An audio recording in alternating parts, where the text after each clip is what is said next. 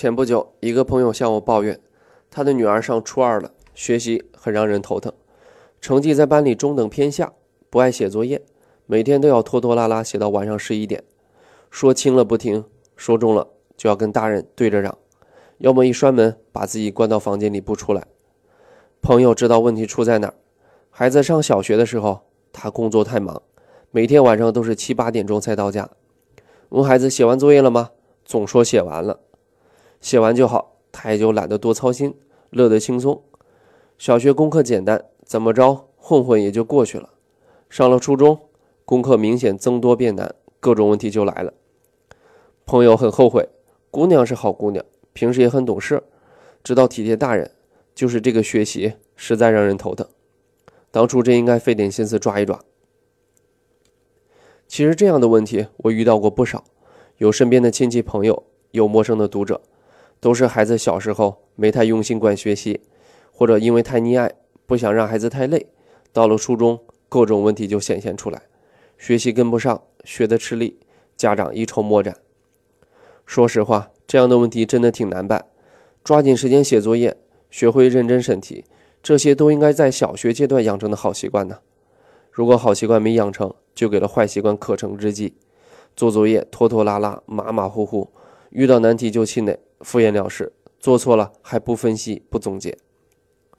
小学课业简单，有没有养成好的学习习惯，差别还不太明显。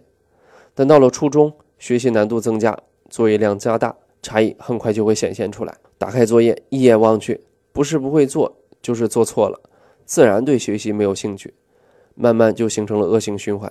改掉坏习惯本来就不是一件容易的事儿，雪上加霜的是，等到问题显露的时候。孩子也进入了青春期，自我意识加强，容易表现得很叛逆，不再像小时候那样听父母的话了。这时候真的是打不得、急不得、恼不得，往往让家长束手无策。不只是学习习惯，在教育孩子的过程中，很多事儿都是这样：要么一开始付出心力，帮助孩子培养好习惯，以后就会省很多事儿；要么一开始省心偷懒，等到问题发现了。再去纠正，就要付出更多倍的心力，效果还不一定好。与其先易后难，不如先难后易。更何况，先易后难的难，可比要先难后易的难难多了。所谓先难后易，就是在孩子最初遇到问题的时候，你陪在他身边，告诉他该怎么去应对。一次、两次、多次之后，遇到同样的问题，他就知道该怎么做了。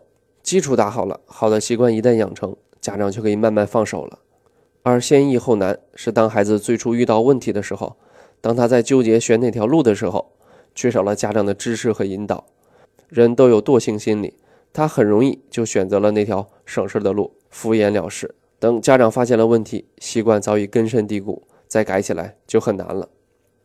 我们经常看到，有的家长被折腾得焦头烂额，孩子还是问题多多；有的家长看上去云淡风轻，似乎没怎么管过孩子。孩子还挺优秀，很多时候就在于前者选择了先易后难，后者选择了先难后易，就像 Y 字形，两条路的区别一开始不太明显，孩子越长大，差异会越明显。